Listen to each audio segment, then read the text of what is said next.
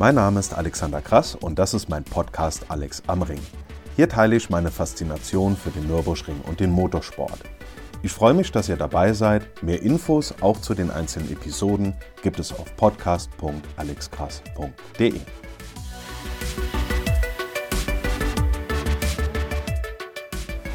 Vorletzte Woche gab es am Nürburgring tolle Neuigkeiten, denn Sabine Schmitz bekommt, absolut verdient, am 11. September ihre eigene Kurve auf der Nordschleife. Auf dieses besondere Thema komme ich aber am Ende dieser Episode nochmal genauer zu sprechen. Das ist für mich jetzt ein schöner Anlass, mal über die Abschnittsnamen der Nordschleife zu sprechen. Denn solche, solche Namen wie Flugplatz, Schwedenkreuz, Karussell oder meinetwegen auch Brünchen, die sind teilweise weltberühmt und eine absolute Eigenheit des Nürburgrings. Bei der Nordschleife sprechen wir im Gegensatz zu anderen Rennstrecken und auch im Gegensatz zur Grand Prix-Strecke des Nürburgrings, nämlich von Abschnitten und nicht von Kurven. Und diese Abschnitte sind auch nie so zu 100 Prozent voneinander abzugrenzen. Da kann man nicht sagen, Meter genau, hier fängt jetzt der Abschnitt an und da hinten hört er auf und da geht der nächste weiter. Und ich finde es persönlich schön, das gibt so, sagen wir mal, eine gewisse Dynamik und bei den ganzen Kurven der Nordschleife wäre es ja auch schlichtweg nicht möglich, jeder Kurve einen eigenen Namen zu geben. Das könnte sich ja am Ende auch niemand merken. Diese Kiste mit den Abschnittsnamen, das ist also einfach eine Besonderheit dieser Strecke. Und die gibt es ja auch schon von Anfang an. Und die gab es auch auf der Südschleife. Zu diesem historischen Streckenteil mache ich aber sowieso nochmal eine extra Episode und dann gehe ich darauf auch nochmal genauer ein, wo also beispielsweise Rassrück Hüsken, Aschenschlag, scharfer Kopf und so weiter, wo das herkommt. Die Abschnitte sind nicht nach Sponsoren benannt, auch wenn auf diesen Schildern Yokohama-Werbung drauf ist. Ich kann mich noch und viele von euch sicherlich auch an diese hellgrünen Schilder erinnern, auf denen dann einfach nur der Abschnittsname ohne Werbung, ohne alles stand. Dann war die Aufregung groß, als es dann Yokohama drunter stand. Aber gesponserte Schilder, die gab es schon vor Jahrzehnten. Der ein oder andere von euch erinnert sich vielleicht noch an Kolbenkrämer Köln als Werbung auf den Abschnittschildern. Nach was sind diese Abschnitte benannt? Zum einen nach Ortsnamen oder nach topografischen oder historischen Begebenheiten. Die wurden zum Teil geprägt von Bauarbeitern oder es gab irgendwelche Besonderheiten direkt in der Nähe. Neben diesen offiziellen Abschnitten, jeweils auch mit einem Schild, gibt es dann auch noch so, sagen wir mal, inoffizielle Abschnittsnamen. Die sind über Jahre im Volksmund bei den Fans entstanden. Dazu gehören zum Beispiel zwischen Kesselchen und Klostertal gibt es die Mutkurve. Dann gibt es zwischen Brünchen und Pflanzgarten die Eiskurve oder noch eine Kurve vorher, die YouTube Corner. Das sind keine offiziellen Namen, aber ist ja auch schön, wenn es neben diesen offiziellen dann in der Fangemeinschaft einfach auch noch weitere Namen gibt. Insgesamt hat dieses gesamte Thema für mich eine besondere Bedeutung, denn das stellt, sagen wir mal so, die Anfänge meiner ganzen Aktivitäten im Zusammenhang mit der Geschichte des Nürburgrings dar. Das war vor über 15 Jahren. Da gehe ich mal wann anders drauf ein, das wird jetzt einfach zu lange dauern. Also, wir fangen an und wir nehmen nicht die Touristenvariante, sondern die offizielle Variante als Rennstrecke, starten also an T13. Und da sind wir schon mal bei einem, bei einem Begriff, T13, der als Abschnittsbezeichnung verwendet wird, aber keine offizielle Abschnittsbezeichnung ist. T13, T13 ist einfach erstmal nur die Tribüne, die momentan nicht als solche genutzt wird. Die wurde 1983 gebaut oder zumindest für 1983 gebaut mit der davor liegenden Boxengasse. Da war die Grand Prix-Strecke im Bau. Man brauchte also irgendwie einen und Zielbereich, Boxengasse, Räume für Rennleitung und so weiter. Und unter anderem 1983 war das auch die Boxengasse für das berühmte 1000 Kilometer Rennen, bei dem Stefan Belloff im Training die 61113 gefahren ist. Heutzutage wird diese Boxengasse noch für zum Beispiel GLP und RCN und andere kleine Veranstaltungen genutzt, die nur auf der Nordschleife stattfinden. Natürlich auch für Test- und Rekordfahrten. Das war von 1983 bis 1998 auch die offizielle Touri-Zufahrt für die Nordschleife, bis dann die heutige an der Döttinger Höhe eröffnet wurde. Fun Fact dazu: Viele denken, der höchste Punkt der Gesamtstrecke des Nürburgrings, also oder sagen wir mal der Nordschleife, wäre an der Hohen Acht, weil Hohe Acht ist die höchste Erhebung der Eifel. Allerdings führt die Strecke doch ein ganzes Stück vom Gipfel der Hohen Acht weg. Und deswegen ist, auch wenn es nur um ein paar Meter geht, der höchste Punkt des Nürburgrings tatsächlich an T13. Es geht dann also, wenn wir dort losfahren, erstmal in die Sabine-Schmitz-Kurve rein, dann geht es links runter durch diese schnelle Doppelrechts ins Hatzenbach-Geschlänge.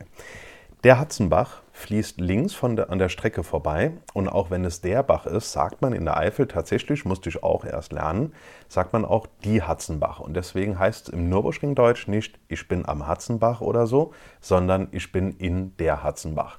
Genauso wie es auch auf Balkhausen heißt, habe ich vor kurzem auch gelernt, und nicht in Balkhausen, für die, die die kleine Siedlung gegenüber von Start und Ziel kennen. Das ist ein herrliches Kurvengeschlängel. Ähm, ich stand dort jahrelang als Marschall auf Posten und habe deswegen dort auch viele Rennen gesehen, hat immer sehr, sehr viel Freude gemacht. Und natürlich als Zuschauer bin ich auch sehr, sehr gerne dort, außerhalb von Corona natürlich. Was dort bei Rennen besonders interessant ist, man sieht schön, wie auch kleine Autos mit kurzem Radstand an den großen dranbleiben können. Beispiel, da fährt ein M6 GT3, ballert da durch und dann ist hinten dran ein Mini, der tatsächlich mehr oder weniger dranbleiben kann, weil er da einfach eine ganz andere Fahrwerksdynamik drin hat. Auf den Abschnitt Hatzenbach folgt unmittelbar Hocheischen und der Überlieferung nach, also ja, was heißt der Überlieferung nach? Das hört sich immer so ein bisschen, so ein bisschen biblisch an, so nach dem Motto irgendwie, es begab sich zu jener Zeit, dass den Arbeitern Bäume im Weg standen oder so. Also was ich meine, nach den Erzählungen aus der Gründerzeit des Nürburgrings wurden in diesem Teil hohe Eichen gefällt, um halt eben die Strecke dort lang zu führen. Im Prinzip ist es quasi noch ein kurzes Stück der Gerade zwischen, Hatzen, zwischen Hatzenbach und Hocheichen und dann halt eben diese folgende rechts-links und noch ein Stück bergab. Das ist der Abschnitt Hocheichen. Da geht es dann aus dieser kleinen Senke hinaus, wo man wirklich schön runter beschleunigen kann. Das ist, ist herrlich. Geht es dann über die Quittelbacher Brücke. Das ist keine offizielle Abschnittsbezeichnung. Das liegt aber irgendwie nah als äh, zumindest inoffizielle Bezeichnung. Und dann geht es direkt hoch zur Quittelbacher Höhe.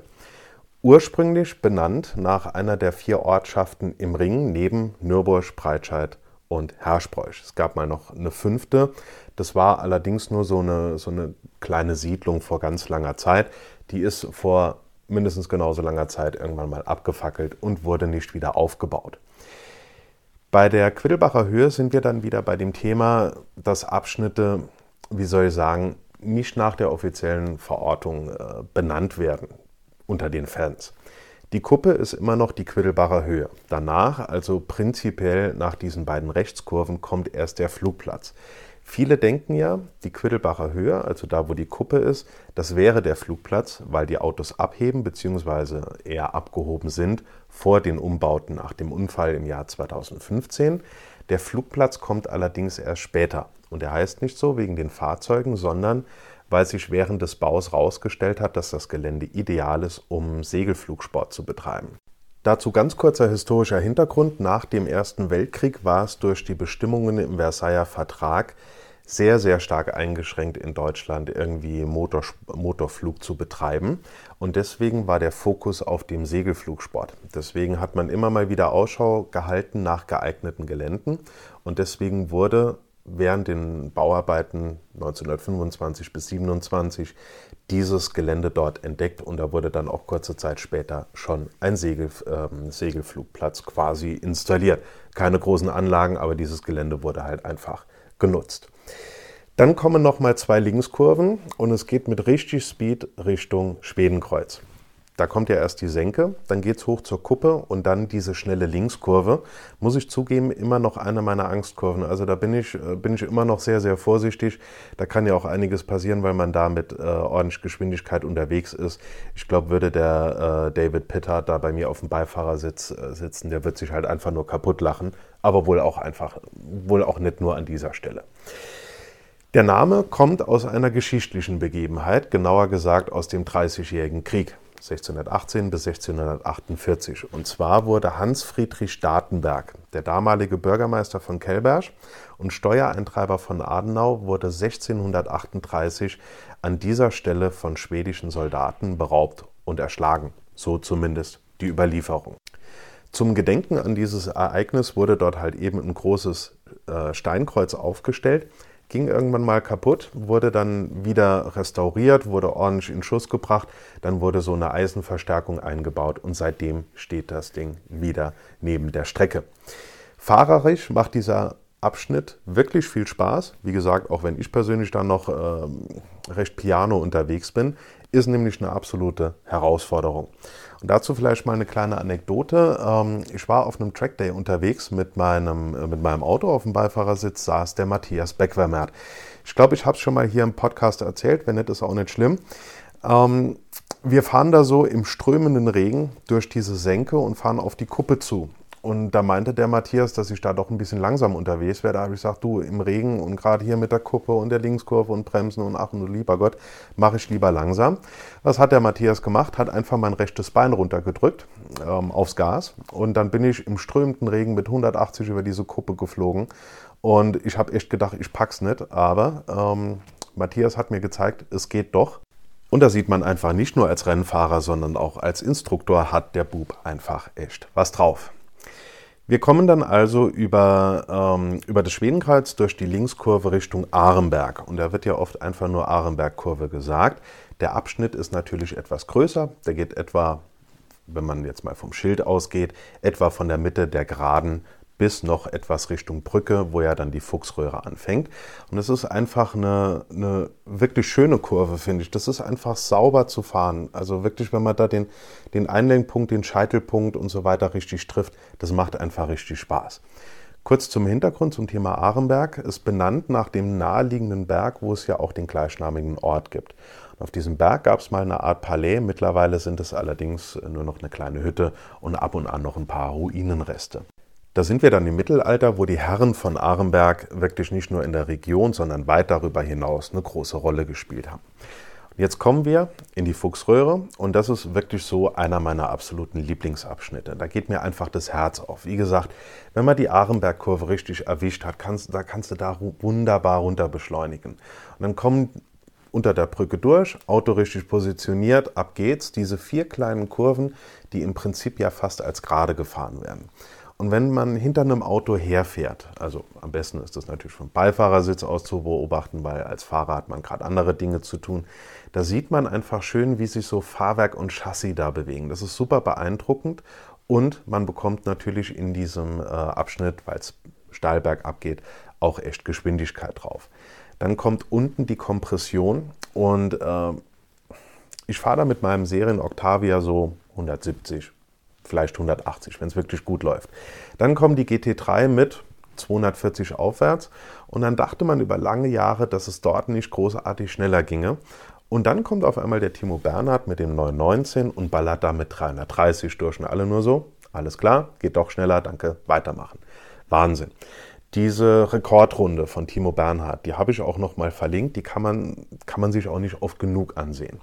Also ich hatte ja bis äh, 2019 hatte ich ja schon unfassbar viele Onboards gesehen, aber bei der musste ich nach so zwei Minuten wirklich mal auf Pause drücken, weil das ging einfach so schnell, so viel zu schnell, als würde man eine VLN-Onboard aus einem GT3 mit 150% Geschwindigkeit abspielen. Und das musste ich erstmal diese Informationsflut musste ich erstmal verarbeiten. Also das hat, ich musste mal auch mehrfach ansehen, bis ich da überhaupt mal fahrerisch auch Details so ein bisschen rauslesen konnte, was der in welcher Kurve gemacht hat, weil das einfach irre Geschwindigkeiten sind, die da da gefahren ist. Denkt dran, Döttinger Höhe 369,4. Der ist mit 370 Sachen an Nürburg vorbeigeballert. Also das ist absoluter Wahnsinn. Zurück nochmal zu diesem Abschnitt, egal mit welcher Geschwindigkeit man da durchfährt, ähm, es zieht einem natürlich immer so den, den Kopf runter, da wird die Wirbelsäule, glaube ich, einmal gut zusammengedrückt. Ich habe immer so das Gefühl, in die, so die, die Augäpfel, als würden die so plupp in die Backen reinrutschen. Das ist, äh, wenn man da richtig mit Speed durchfährt. Und dann muss man natürlich auch den Ausgang Richtung Forst richtig treffen, sonst geht das in die Hose bzw. in die Planke. Und das bedeutet meistens Auer und Auer wollen wir nicht. Ja, das heißt, äh, wenn man da beim Ausgang bei der Linkskurve, die so über diese kleine Kuppe geht, wenn man da schön links an diesem Curb, den man ja auch mitnehmen kann, ähm, wenn man da ist, ist das alles prima. Wenn ich dann gerade überholt werde, was bei meinem, wie gesagt, Serien Octavia oft der Fall ist, dass ich auf der Nordschleife von Autos überholt werde und ich fahre dann rechts in diesem Linksknick, dann äh, bin ich immer besonders vorsichtig, weil gerade wenn man so über diese kleine Kuppe kommt, dann knickt der Asphalt so ein bisschen weg. Wenn man da nicht aufpasst oder kommt ein bisschen instabil drüber oder vielleicht ein bisschen zu schnell, dann zerreißt oder dann, dann reißt es einem das Heck weg. Und deswegen gibt es da ja ab und an auch immer mal wieder den einen oder anderen Einschlag. Woher der Name kommt? Fuchsröhre ist bekannt und ist auch ganz einfach. In der Bauzeit soll sich da laut den Überlieferungen, das immer wieder bei dieser biblischen Formulierung, soll sich da ein Fuchs in einem Entwässerungsrohr verkrochen haben. Und da haben die Jungs das damals einfach Fuchsröhre genannt. Der folgende Abschnitt war, ich will nicht sagen, lange einer meiner Hassabschnitte, aber zumindest so ein Kurvengeschlängel. Das hat mir irgendwie nie Spaß gemacht zu fahren. Hat sich aber mittlerweile gewandelt, macht mir mittlerweile echt Freude. Und was habe ich in meiner allerersten Runde Nordschleife, 5. Januar 2007 müsste es gewesen sein, was habe ich wohl gemacht? Richtig, ich bin geradeaus gefahren. Und dieser Abschnitt, diese links-rechts, heutzutage Adenauer Forst, wurde früher einfach Schlangenkurven genannt. Passt irgendwie auch. Benannt natürlich nach diesem Forstgebiet nahe der Stadt Adenau. Und nur mal fürs Protokoll, auch wenn es mir auf der ersten Kurve, äh, auf der ersten Runde so ging, da fahren immer mal wieder die Anfänger geradeaus bei den Touris. Es ist aber offiziell immer noch eine Kurve. Also wenn wir der offiziellen Linie folgen wollen, dann fahren wir links, dann fahren wir rechts und nicht geradeaus über den Körb und dann die Wiese. Dann geht es vorbei an einem sehr berühmten Baum des Nürburgrings. Denn ähm, ich glaube, das ist Posten 102, der da links ist auf dieser, nennen wir es mal gerade zwischen Adenauer Forst und Metzgesfeld. Da ist links am Hauptposten, wo auch die Tasche ist und so ein bisschen Wiese, steht ein großer Baum. Und da wird in vielen, vielen Rennspielen immer darauf geachtet, dass sehr, der sehr, sehr akkurat dargestellt wird. Und dann kommt diese schnelle Linkskurve und dann sind wir im Metzgesfeld. Ist für mich ein sehr, sehr schön zu fahrender Abschnitt. Allerdings muss man natürlich aufpassen, denn gerade wenn es zum Beispiel regnet, dann äh, gerade in dieser, dieser letzten Linkskurve von dem Abschnitt, da fließt immer der ein oder andere kleine Bach da über die Strecke. Und sagen wir mal so, es ist ein schneller Abschnitt, es ist ein auch unebener Abschnitt, gerade so vor dem Posten 103, wo man dann einlenkt nach links und äh, gerade so am Eingang, sagen wir mal, die Reifenstapel da rechts, die stehen auch nicht ohne Grund da. Der Abschnittsname kommt daher, dass das Feld, über das die Strecke damals gebaut wurde, einem Bauer namens Mertgens gehört haben soll. Im Laufe der Zeit, im Laufe der Jahre, Jahrzehnte wurde daraus dann halt eben Metzgesfeld. Wir kommen zu einer Kurve, die ich persönlich gerade im Nassen immer noch, ähm, ich will nicht sagen schwierig zu fahren finde, sondern ähm, ich passe dort immer noch mal extra auf.